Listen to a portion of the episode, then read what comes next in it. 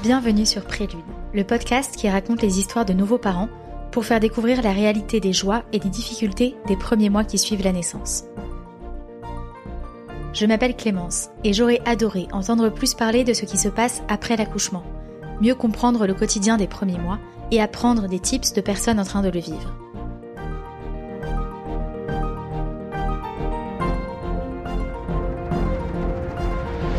La naissance d'un enfant est un tremblement de terre, m'avait dit une amie. Ce mot m'avait marqué. Mais la grossesse et la perspective d'un premier accouchement étaient déjà tellement mystérieuses que je ne me suis pas renseignée sur ce qu'il se passe une fois que l'on revient chez soi, avec ce petit être en plus dans la famille.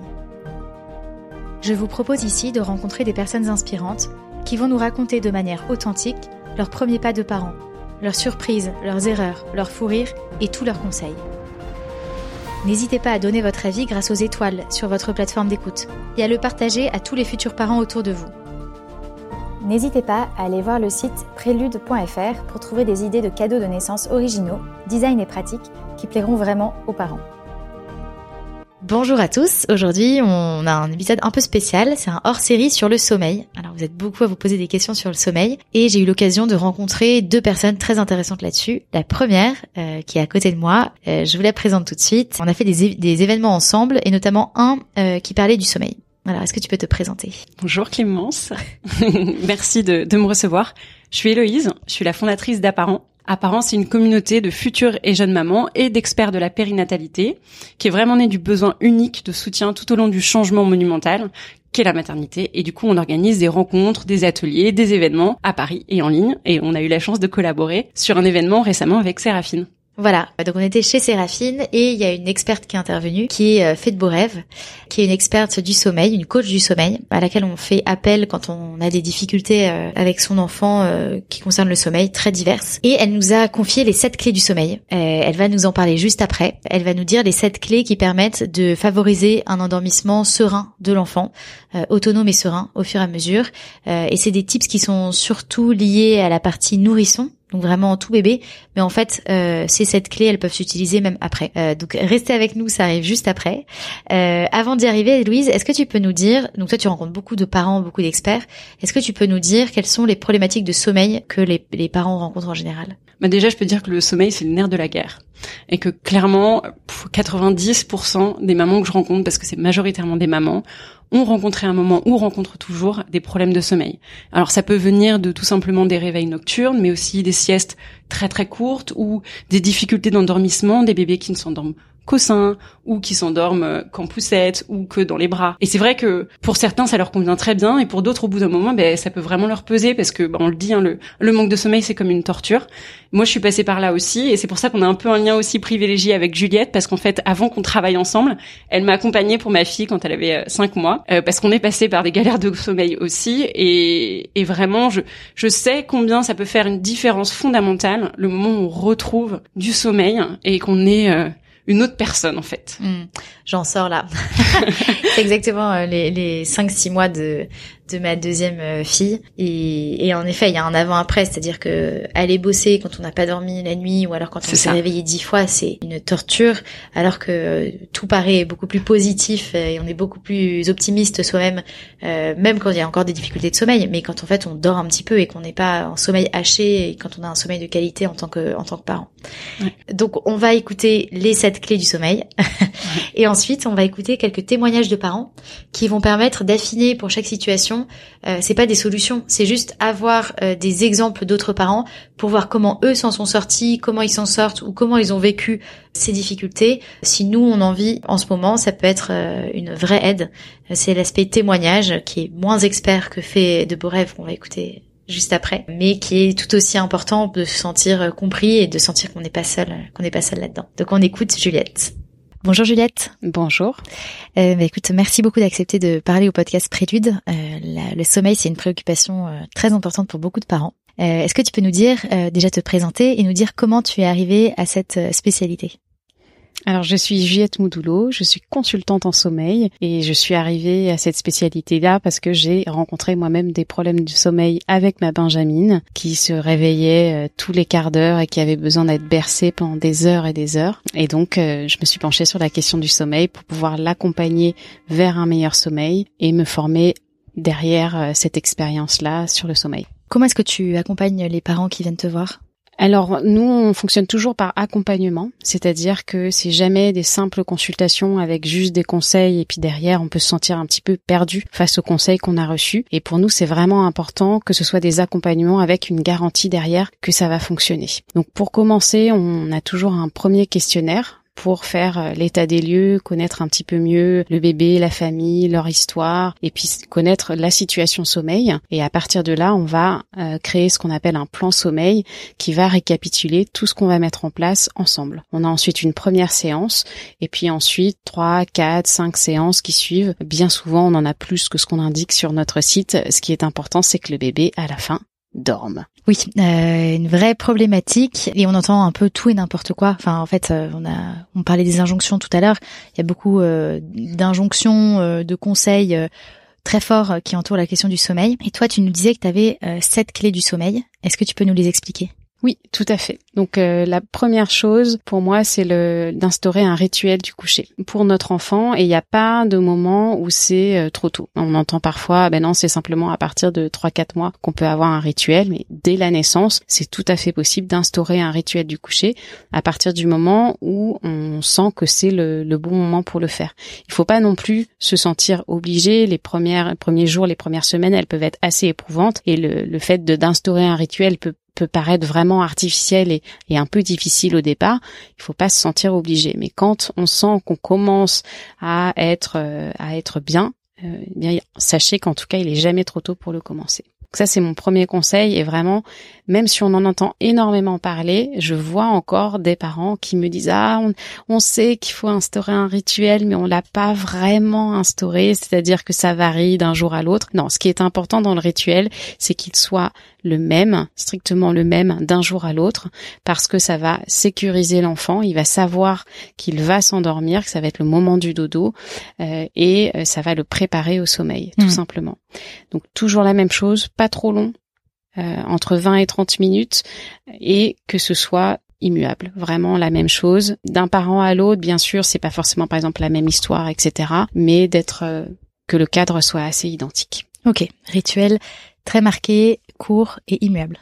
Exactement. Ok. Mon deuxième conseil, c'est de coucher votre enfant tôt on a parfois envie de coucher notre enfant plus tard, celui qui a du mal à s'endormir le soir en se disant mais là ça y est c'est bon il va être très très fatigué du coup il va s'endormir très très facilement et en général c'est tout l'inverse qui se passe c'est qu'on se retrouve avec un bébé qui est euh, épuisé, qui va lutter, lutter contre le sommeil. Donc coucher votre enfant tôt, ce n'est pas vrai qu'on suit le rythme d'un enfant à le coucher à 10h, 11h le soir. Et ce n'est pas vrai non plus que c'est une injonction de la société euh, parce qu'on va travailler, etc. Nous sommes faits pour dormir la nuit parce que nous nous sommes adaptés à notre environnement. Et les enfants, c'est la même chose. Les chronotypes couche tard, euh, lève tard, ça arrive à l'âge adulte, mais tous les bébés sont des couches tôt. Alors ça veut dire quoi coucher tôt pour euh, pour un bébé? Entre alors je dirais la fourchette étroite, ça va être entre 19h et 20h. Bien sûr, on peut l'élargir un petit peu, ça peut être un 18h30 et 20h30 quand les bébés sont un petit peu plus grands, parfois deux ans et demi, trois ans, ceux qui font une grande sieste l'après-midi peuvent avoir besoin de se coucher plutôt vers 20h30 euh, le soir. Et avec un tout petit bébé, à quel moment on essaye de le coucher de créer un rituel et un vrai coucher du soir autour de 19-20 heures? À partir de trois mois en général euh, et avant ça, certains bébés effectivement vont démarrer leur nuit un peu plus tard et entre nous ça nous arrange un peu parce que comme en général ils consolident les premières heures de sommeil, bon bah c'est sûr que si on a euh, un 22 heures, euh, 3 heures du matin, nous-mêmes adultes on, dort plus que si c'est euh, un 7 heures, 11 heures. Hmm. Ok, donc coucher tôt. Coucher tôt. Troisième clé, pensez au rythme en journée. Euh, de votre bébé et respecter son rythme de sieste. Là, la même chose, de euh, sauter une sieste ne va pas favoriser le sommeil nocturne d'un bébé. Il vaut mieux respecter son rythme en journée. Le sommeil appelle le sommeil dans une certaine mesure. On ne veut pas non plus qu'un bébé dorme trop en journée. Une très grande sieste ne va effectivement pas forcément favoriser le sommeil nocturne, mais là je parle d'une grande sieste qui va dépasser 3 heures. Avant ça, on respecte le temps d'éveil de notre bébé, on le couche régulièrement et ça, ça va favoriser son sommeil nocturne. Et ce fameux temps d'éveil, c'est en fonction de l'âge? En fonction de l'âge. Donc le tout petit nourrisson, on va être autour de une heure de temps d'éveil et après en grandissant, euh, autour de six mois par exemple, on va être autour de deux heures, deux heures et demie de temps d'éveil et je dirais que vous voyez entre la naissance et six mois, bah, ça va être un, un, spectre un petit peu continu, ça va être euh, le temps d'éveil qui va augmenter, augmenter petit à petit et puis après on va passer plutôt sur un rythme fixe de sieste bah, dès lors que bébé va faire trois siestes, puis deux siestes, puis une sieste. Les rythmes vont avoir tendance à se à se fixer à des heures plus régulières que quand ils sont tout petits. D'accord. Donc euh, troisième clé, les siestes. Troisième clé, les siestes. Et si du coup j'ajoute à cette clé-là en lien avec les siestes, c'est d'avoir un rituel de sieste aussi.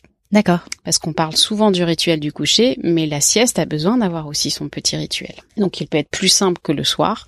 Ça peut être juste une petite euh, une petite chanson. On peut le mettre dans sa gigoteuse, hein, son bébé. Et puis au dodo, dans le lit, en portage, en poussette. Là, vous suivez vos habitudes, euh, ce que vous faites habituellement. D'accord. Euh, Là-dessus, est-ce que c'est problématique de se balader avec un enfant, euh, notamment quand ils sont tout petits, que du coup on sort souvent sur des heures de sieste parce qu'ils dorment très souvent? Est-ce que c'est problématique de pas être chez soi, de pas pouvoir faire ce rituel-là? Ce n'est pas, un, pour moi, ce n'est pas un souci. D'accord. Après, quand on est dans une démarche de vouloir euh, familiariser le lit, familiariser son enfant avec son lit, on peut avoir envie de faire pas mal de, de dodo dans le lit, euh, mais voilà, c'est tout. Après, on mm. peut avoir une vie et avoir un bébé. Ok. Donc la quatrième clé, le rituel du sieste. Donc la cinquième clé, ce serait euh, que votre enfant, lorsqu'il se réveille la nuit, il se trouve dans la même condition que celle dans laquelle il s'est endormi le soir. Ça va l'aider à pouvoir enchaîner ses cycles de sommeil. Donc là, on peut parler évidemment d'une autonomie au sommeil, c'est-à-dire de se dire il s'est endormi le soir par lui-même, donc il va pouvoir se rendormir par lui-même la nuit, mais on peut très bien être aussi dans un sommeil avec une aide extérieure, euh, un bébé qui s'endort au sein, s'il se réveille et qu'il a le sein à proximité, il y a des chances pour qu'il se rendorme beaucoup plus facilement de cette manière-là. De la même manière, un bébé qui s'endort avec la tétine. Si on lui redonne la tétine assez rapidement la nuit lorsqu'il se réveille, il va pouvoir enchaîner beaucoup plus facilement son cycle de sommeil. Sixième clé, la nuit, de pas forcément se précipiter euh, lorsque on entend le bruit euh, lorsqu'on entend son bébé qui fait un bruit. Surtout les tout tout petits nouveau-nés, ils peuvent faire beaucoup de bruit lorsqu'ils dorment, surtout en phase de sommeil agité. Et moi, je vois beaucoup de parents qui se précipitent en pensant que leur enfant est réveillé, alors qu'en fait, leur enfant est en train de dormir. Donc vraiment se dire que la phase de sommeil agité, elle peut ressembler énormément à une phase d'éveil sur tous les trois premiers mois. Et quoi qu'il arrive, votre bébé qui grandit, il peut expérimenter un micro-réveil et se dire finalement, c'est lui donner l'opportunité de pouvoir enchaîner avec un autre cycle de sommeil en se rappelant que le sommeil n'est pas continu. C'est normal de se réveiller la nuit et donc de, laisser un petit peu son, son bébé pouvoir éventuellement se rendormir. Et puis s'il n'y arrive pas, eh bien on l'aide comme on le fait d'habitude. Ok.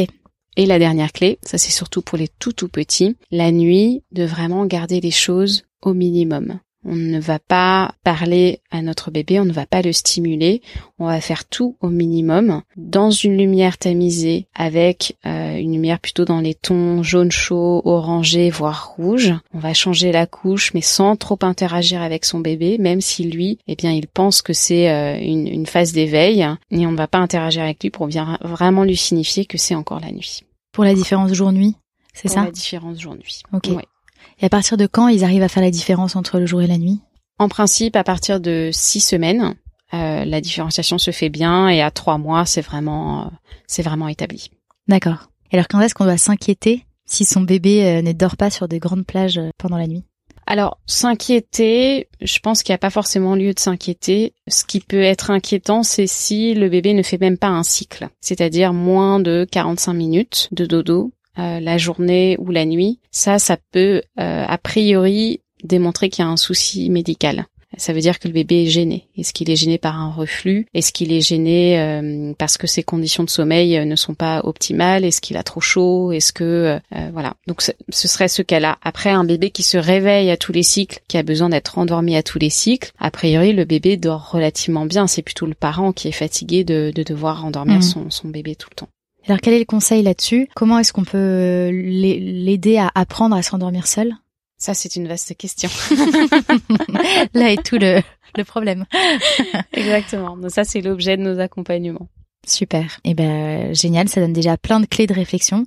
Donc n'hésitez pas à suivre. Alors c'est le nom exact du compte Instagram, c'est Fait de beaux rêves. Fait de beaux rêves sur Instagram et tu viens de sortir un livre aussi qui explique plein de choses. Tout à fait. Donc il est le titre est un peu long, mais c'est 127 questions et leurs réponses pour tout savoir sur le sommeil de votre enfant de 0 à 2 ans. C'est vraiment pour les tout petits et la raison pour laquelle j'ai fixé cet âge-là, c'est que pour les plus grands, il y a quand même beaucoup d'autres euh, stratégies euh, à mettre en place que pour les bébés. Super, euh, bah, très utile. Euh, j'ai pu le, le lire et, et, voir à quel point il y avait plein de conseils très concrets qui sont très utiles quand on se pose des questions.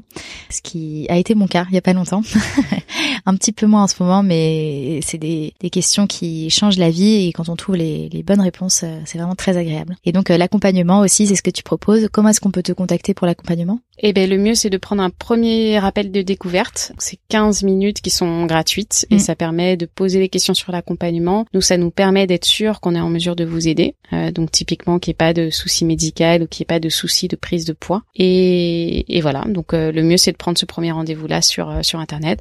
Après je réponds volontiers aux messages privés aussi sur Instagram. Et voilà. Super. Bah merci beaucoup Juliette pour ton éclairage. Merci. à bientôt. À bientôt. Donc voilà, les sept clés à retenir si vous avez euh, des problèmes de sommeil ou si vos proches euh, vivent ça, n'hésitez pas à leur partager cet épisode. Et ce qu'on vous propose maintenant avec Héloïse, c'est d'écouter des témoignages de parents. Alors les témoignages, on allait les chercher tout simplement dans le podcast Prélude parce qu'il y a beaucoup d'épisodes qui en parlent. Même si c'est pas le sujet principal pour tous les parents, c'est souvent, comme disait Héloïse, un sujet qui arrive. Euh, donc il y a beaucoup d'épisodes qui en parlent. On en a sélectionné quelques-uns. Le premier, c'est Jérémy. C'est un médecin qui nous dit qui nous donne des conseils en fait. Euh, lui, il a l'habitude avec les gardes de se réveiller facilement et de se rendormir facilement. Il a pris cette habitude et donc il nous donne ces petits conseils pour vivre ça un petit peu mieux. Est-ce que tu as des conseils là-dessus pour les parents qui n'ont jamais euh, eu ce type d'expérience, qui n'ont jamais fait de garde? Alors oui, euh, pour le, alors pour le réveil, de toute façon, bah, quand le bébé pleure, c'est relativement inné. Et ensuite, ce qu'il faut, enfin, selon moi, et ce qu'on faisait nous en garde, c'est essayer d'oublier tout de suite ce qu'on vient de faire. Donc c'est bon, c'est facile à dire d'oublier euh, qu'on vient de voir son enfant pendant la nuit, même si pendant les deux premiers mois c'est toujours une expérience incroyable de voir euh, les, ses grands yeux ouverts pendant la nuit. Euh, mais c'est bien d'oublier rapidement et de penser à rien pour se rendormir efficacement parce que sinon on tourne, on tourne dans tous les sens et on se rendort pas et on arrive à l'heure du deuxième biberon et on n'a pas dormi. Et, un conseil qu'on m'avait donné, un de mes collègues justement de, à l'hôpital m'avait donné dès le début, euh, ne te crois pas plus fort que les autres et dors dès que l'enfant dort. En gros, parce que oui, ce que j'ai pas dit, c'est qui était très simple aussi pour nous, euh, c'était le, le, congé paternité. Donc euh, j'ai eu la chance d'avoir un congé paternité dans les dans les 15 jours qui ont suivi la naissance. Et c'est vrai que pour partager, ne serait-ce que les nuits, les biberons, tout le poids de cette nouveauté, c'est ça m'a paru indispensable d'être deux. Vraiment un, un intérêt très important de, de, du congé paternité. Voilà pour Jérémy. Euh, je te voyais réagir, Héloïse. Qu'est-ce que t'en penses? Bah déjà, j'aurais aimé avoir cette expérience de, de médecin qui peut avoir la capacité de se rendormir aussi facilement qu'il s'est réveillé. Euh, non, je voudrais surtout rebondir sur ce qu'il disait à la fin sur le conseil de dors quand bébé dort. C'est vrai que c'est un conseil que j'ai beaucoup eu et je sais qu'il est, euh, sert beaucoup à beaucoup de mamans et de papas. Mais pour moi, ça a été un peu anxiogène euh, quand je l'ai reçu. Ça, c'est vraiment un témoignage personnel parce que j'avais la sensation que quand je fermais les yeux, il fallait que je dorme comme mon enfant dort. Et au final, le conseil qu'on m'a donné derrière, c'était plutôt juste repose-toi quand bébé dort, parce que rien que le fait d'être juste allongé, de fermer les yeux, ou de lire un livre, ou en tout cas de faire quelque chose qui te détend, ça permet déjà de récupérer, même si c'est pas du sommeil. Donc c'était la petite euh, nuance que je voulais apporter. Et euh, oui, c'est moins culpabilisant, encore une fois, de, que de se dire il faut absolument qu'on dorme euh, quand le bébé dort. Exactement.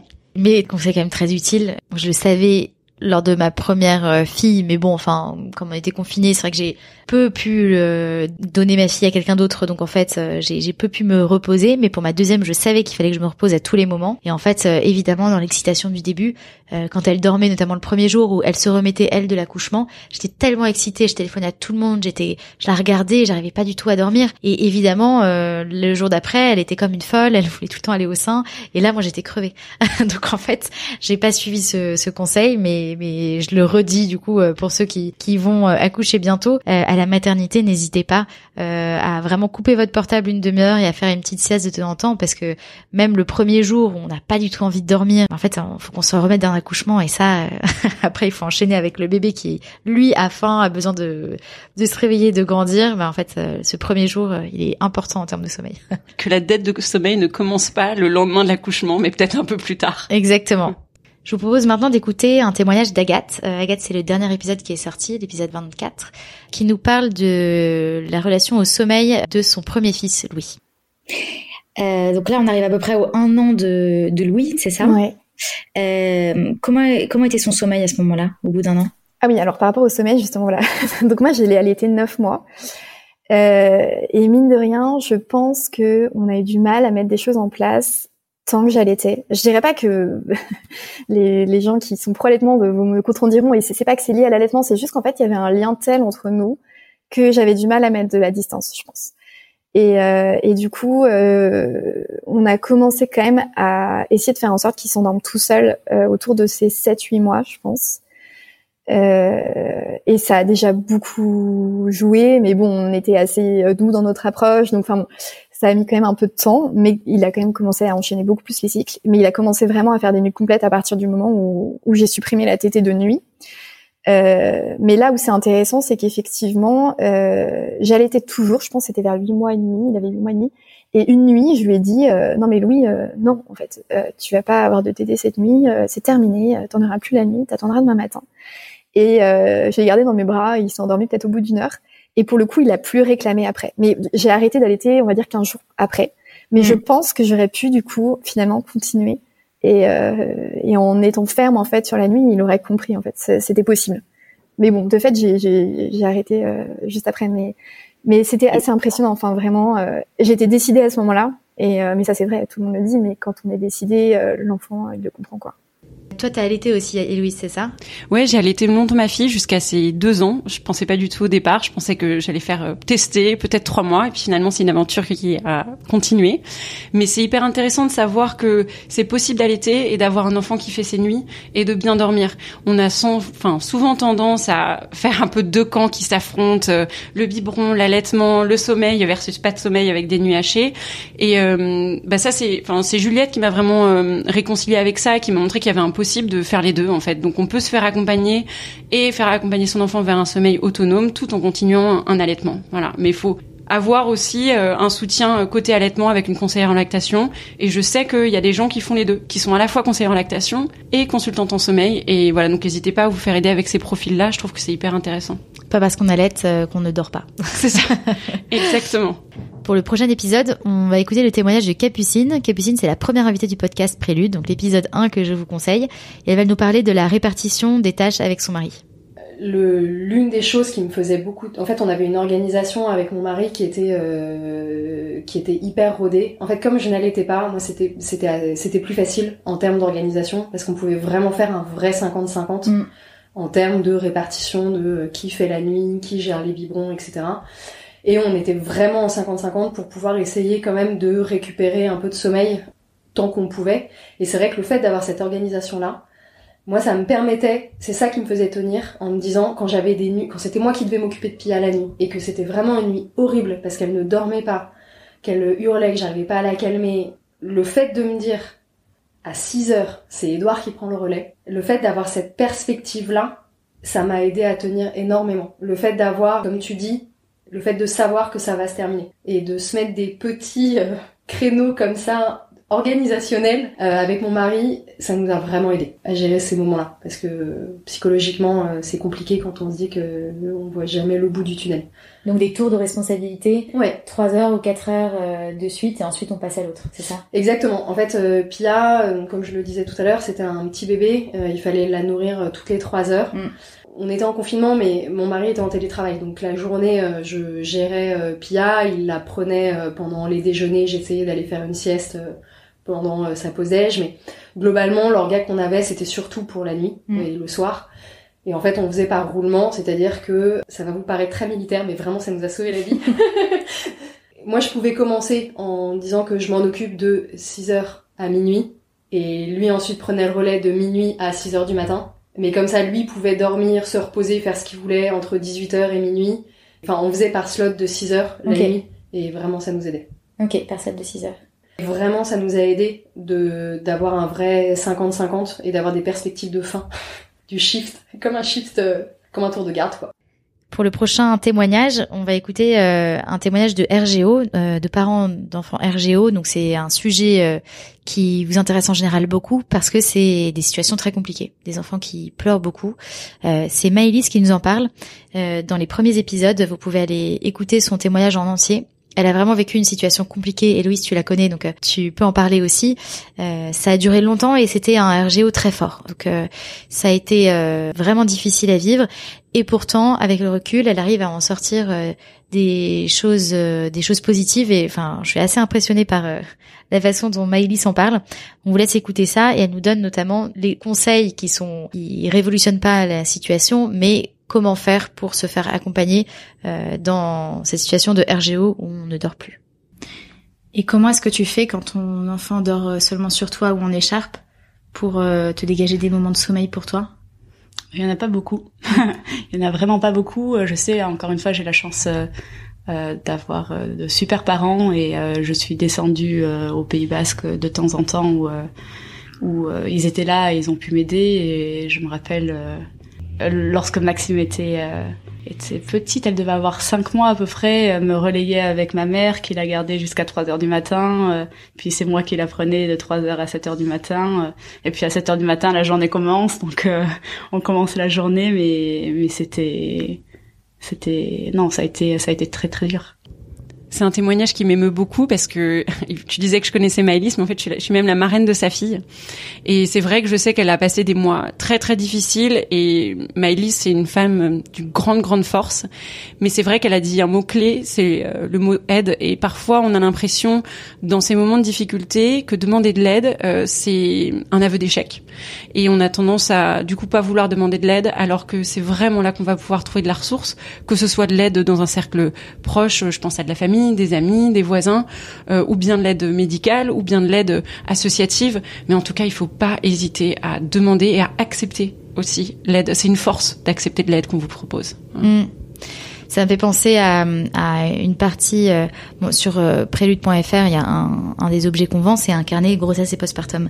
Et en fait, pendant la grossesse, avant d'avoir accouché, il y a une page où on propose aux personnes d'écrire leur équipe, les personnes qui peuvent les entourer, autres que le conjoint ou la personne vraiment qui qui est là vraiment pour se dédier à l'enfant. c'est des personnes autour, des amis, de la famille, un peu plus éloignées, peut-être auxquelles on penserait pas forcément, mais qui peuvent nous aider, qui peuvent débarquer si on les appelle euh, en difficulté euh, un samedi après-midi euh, pour venir nous aider pendant une heure pendant que nous on va prendre l'air. Et en fait c'est très important de le faire avant parce que quand on a la tête dans le guidon c'est compliqué de demander de l'aide, compliqué de savoir à qui on va la demander. Alors que si on réfléchit à cette liste avant, ça permet vraiment de simplifier cette démarche de demande d'aide. donc c'est quelque chose que je vous conseille de faire, c'est de prendre sur un petit bout de papier, écrire votre équipe et les personnes qui peuvent vous accompagner dans ces dans ces difficultés c'est un super conseil. Et je, me rends compte en t'entendant parler que je l'avais mais je l'avais fait pour des personnes plus médicales. Elle, elle est encore sur mon frigo, d'ailleurs, il y a marqué, je le, le, numéro du pédiatre. Mais c'est vrai qu'on pense pas aux personnes ressources euh, dans son entourage. Et super conseil, je pense que hum, c'est euh, à partager, c'est clair. Donc voilà pour une situation très compliqué. Le RGO, c'est vraiment, je trouve, euh, ça fait partie des témoignages les plus compliqués à écouter parce qu'il n'y a pas grand chose à, faire à part tenir et essayer de ne pas s'isoler trop. Euh, on va terminer par un dernier témoignage. C'est Agathe qui revient, euh, la, la, même personne qui nous a fait un témoignage juste avant. Euh, et cette fois-ci, elle nous parle de son deuxième enfant, comme quoi les situations peuvent être très différentes entre les enfants. Donc son petit Pio qui est né deux ans après Louis, et elle va nous parler de, du sommeil de Pio. Alors pour Pio, euh, oui, alors par rapport au sommeil et plus globalement postpartum, je m'étais un peu plus préparée euh, dans le sens où j'avais pris les cours de portage, parce qu'en fait je savais que j'allais devoir gérer les deux ensemble pendant un certain temps, enfin pendant mon congé maternité. Et donc je m'étais un peu préparée à ce niveau-là et j'ai fait des cours de portage euh, pour pour être à l'aise et qu'ils puissent dormir en portage. Et je m'étais dit les trois premiers mois je lâche complètement prise.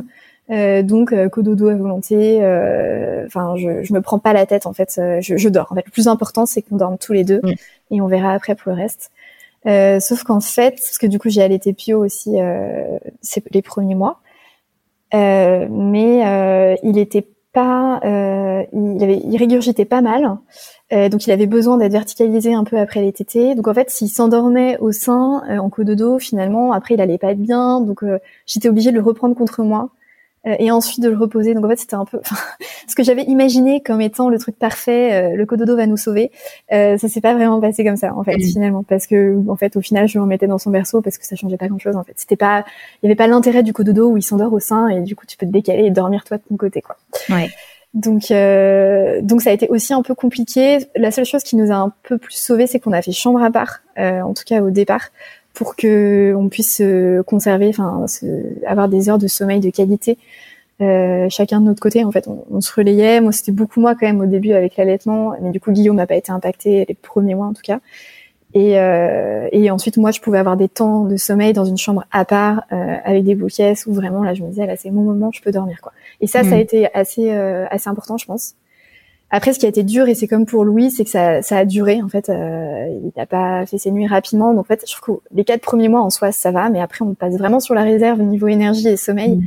Et pour les deux, au bout de quatre mois, ça, ça, on accuse un peu le coup. Et ça commence à être plus dur, je trouve. Mm. Et, euh, et du coup, ça a été la même chose pour Pio. Je l'ai allaité, enfin jusqu'à six mois. Euh, donc on a eu encore un peu ce truc aussi de d'allaitement où on avait un peu de mal à mettre des choses en place euh, avec l'allaitement. Euh, mais après, euh, bah après pareil, on a beaucoup travaillé sur l'endormissement autonome, mais pourtant moi ça j'essayais quand même dès le début de, de favoriser un peu ça, euh, mais j'ai pas, j'ai pas super bien réussi visiblement parce que c'était pas, ça n'a pas été hyper concluant. Euh, et puis des tempéraments aussi un peu différents, je pense, parce que je pense que pour le coup, Louis, s'il avait été plus autonome dans son endormissement plus vite, il aurait probablement quand même assez rapidement, enfin, je pense, euh, enchaîné les cycles et fait un peu ses nuits plus rapidement. Euh, Pio, il avait, un, il est très très câlin, il est très très tactile, mais enfin là, toujours là. Hein, euh, et du coup, euh, il adore en fait les câlins, tout ça. Et donc, et aujourd'hui, c'est toujours le problème, c'est qu'il nous appelle pour avoir un câlin et et donc, euh, même malgré l'autonomie dans le sommeil, qu'il a eu finalement plus rapidement que Louis, ça n'a pas suffi euh, parce qu'il y avait ce côté euh, très tactile, très. il avait besoin de contact pendant la nuit et il vous demandait du coup. Ouais. Et hum, donc, pour ceux qui connaissent pas l'endormissement autonome, en fait, c'est quand un enfant est réveillé dans son berceau et s'endort tout seul. Exactement. Au lieu d'être posé une fois qu'il dort après mm. avoir tété. Il pas de substitut d'endormissement, quoi. Voilà, c'est ça. donc là, en plus, il y avait des besoins de, ouais, de contact pendant la nuit qui faisaient qu'il se réveillait pas pour boire mm. forcément, mais pour euh, avoir du contact, c'est ça. Mm.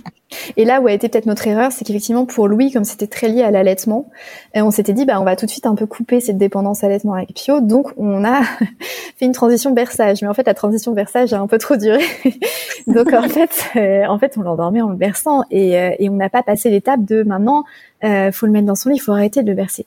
Mm. Et, et du coup il était complètement dépendant au berçage. Et, et, on l'a énormément bercé, ce qui est encore, enfin, en fait, c'est presque pire euh, que euh, endormir un bébé au sein, parce que bercer, c'est physique, enfin, faut, faut marcher, marcher, marcher, enfin, c'est compliqué. Et, et, ça, on en avait déjà discuté, mais c'est vrai qu'on n'avait pas de recul à ce moment-là. On était tellement la tête dans le guidon, on était tellement fatigué qu'on a l'impression que le berçage c'était la solution. Mmh. Et du coup, on berçait, on berçait, on berçait, mais on se disait pas, ok, en fait là, mais il sait pas s'endormir autrement. En fait, il faut qu'on lui donne euh, d'autres euh, clés pour pour justement gagner en autonomie. Mais, euh, mais c'est toute la difficulté du sommeil, c'est être capable de passer ces étapes en fonction de son enfant, en fonction de ce qu'on ressent, euh, pour lui donner euh, bah, d'autres manières de faire et, euh, et qu'il soit, qu'il soit en mesure, au bout d'un moment, de s'endormir seul dans son berceau, alors qu'on l'a posé éveillé dedans. Mm. Et, et, ça, c'est c'est pas simple et probablement que ça oui ça c'est ça vient des parents de l'enfant c'est un équilibre à trouver je pense qu'il faut pas se forcer il faut pas non plus se culpabiliser mm. euh, en se disant euh, il s'endort pas tout seul. Enfin voilà, je pense que en fait c'est qu'il faut être capable de se dire à un moment là c'est plus possible pour nous en fait. Enfin on est rentré dans un truc qui est, qui est complètement délirant et ce qui était notre cas où à des moments du coup on, il serait dix fois dans la nuit pour être bercé, mais alors qu'il avait pas trois mois quoi.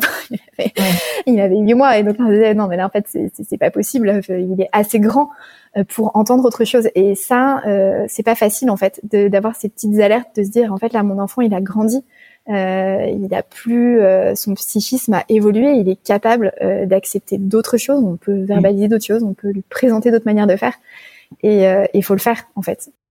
Et voilà, c'est la fin de cet épisode hors série sur le sommeil. On espère que ça vous a plu. N'hésitez surtout pas à noter 5 étoiles euh, sur Spotify maintenant. On peut noter sur Spotify euh, et sur Apple Podcast en laissant un petit commentaire euh, pour dire si ce- cet épisode vous a plu. Voilà pour l'épisode sur le sommeil. Où est-ce qu'on peut te retrouver, Héloïse? Eh ben, vous pouvez me retrouver euh, sur Instagram, apparent.care, ou sur le site internet. Et vous verrez, euh, je communique sur tous les événements qu'on fait. Moi, je crois au pouvoir du collectif. Je pense que pour retrouver de l'énergie au-delà du sommeil, il y a aussi les gens, bien s'entourer. Euh, donc voilà, j'organise pas mal de rencontres et d'ateliers, en particulier dans le 17e, mais en ligne aussi. Voilà, donc très parisien pour le moment. Pour le moment, on espère un futur plus large, plus régional. Ouais. Euh, mais voilà, son contenu est disponible à tout le monde et notamment une newsletter tous les mardis euh, qui apporte beaucoup de sourires, je trouve. Merci. voilà, une newsletter super à lire euh, avec plein de, de ressources différentes. Et pour Prélude, vous pouvez retrouver évidemment euh, le compte Instagram Prélude Paris, euh, le site internet prélude.fr sans accent. Et le prochain épisode, ça sera un témoignage. Euh, C'est terminé pour les hors-séries pour le moment. Euh, un témoignage de Marine qui fait du stand-up. Donc un épisode qui sort un peu euh, de d'habitude, qui sera super à écouter dans deux semaines. Je vous donne rendez-vous à ce moment-là. À bientôt. À bientôt.